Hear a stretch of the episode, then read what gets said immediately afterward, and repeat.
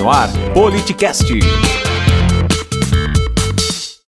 Professor, a, a semana iniciou com uma imagem que chocou a todos nós, né? deixou marcado e com muita tristeza a gente verificou o que aconteceu lá no Ceará.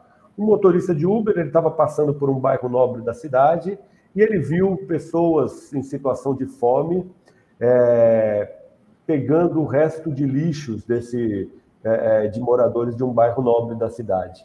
É, uma situação que realmente marcou com muita tristeza, nos deixou todos consternados e, ao mesmo tempo, no mesmo dia, a gente viu o deputado federal Eduardo Bolsonaro brincando de shake em Dubai, posando por uma foto que só a foto custou mil reais, numa ostentação, onde o governo federal mandou para lá, com dinheiro público, 69 pessoas, uma das maiores comitivas que um país uh, pode ter mandado.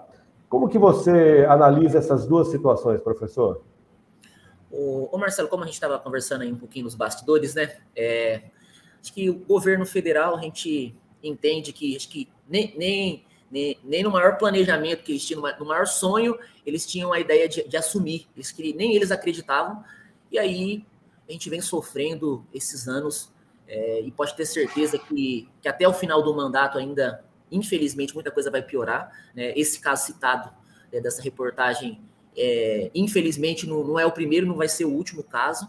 E aí a gente falando de fome novamente, é, se a gente analisar que, que um país tão rico né, um, um, país que está na mão de pessoas despreparadas, né? Então, e a minha preocupação, Marcelo, e acho que é a preocupação de muita gente, é, e eu falo como tirando a minha parte política, do que eu já fiz pelo meu município, né, do, do, que eu sou hoje dentro da política como cidadão. É o medo desse governo continuar mais quatro anos é, e deixando bem claro também para quem está nos assistindo que é, você se posicionar diante do, do governo atual, né, que realmente não é um governo que, que vem fazendo um bom trabalho, e isso não significa porque eu não votei nesse governo e eu vou torcer para que esse governo ele não possa desenvolver um bom trabalho. Passou o sistema é, da eleição, a, foi eleito de maneira democrática, a gente fica torcendo para que quem esteja no poder, independente se você concorda com a ideologia partidária ou não, que ele possa fazer um bom trabalho. E aí, eu, eu não sou eleitor do Bolsonaro, mas a partir do momento que ele assumiu de maneira democrática,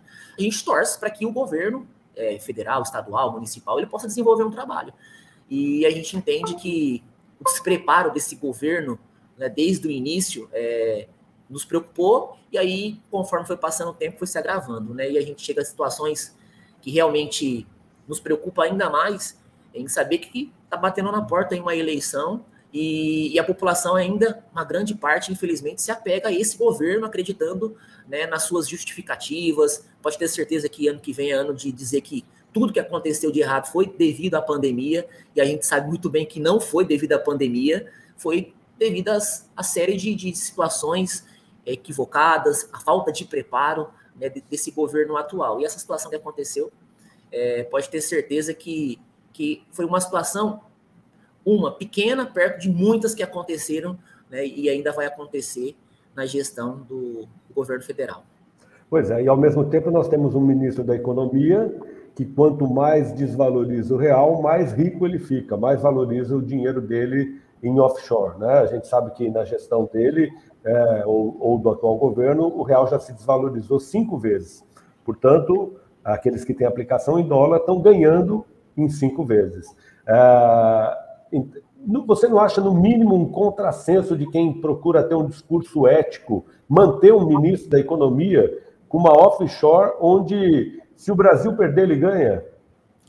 É, acho que, na, na, verdade, já começou errado na hora que o governo. E, o, o, o governo ele não se posicionou, né, no caso, o, o, presidente Bolsonaro, dizendo que, que, falar de economia era com o Paulo Guedes. Não, peraí. Para quem votou no, no presidente, eles esperam um posicionamento diferente. Eu posso ter montar a minha equipe, eu posso ter a minha equipe técnica, mas a partir do momento em, em, época de eleição, que ele dizia, ó, economia, eu não falo nada, economia é com o Paulo Guedes. É a situação que acontece, né, que você citou aí, ela infelizmente nos surpreende, né? Eu, eu não fico surpreso com esse tipo de situação por parte do, é, do Paulo Guedes e por parte desse governo. O seu podcast sobre política, arroba politicast, underline BR.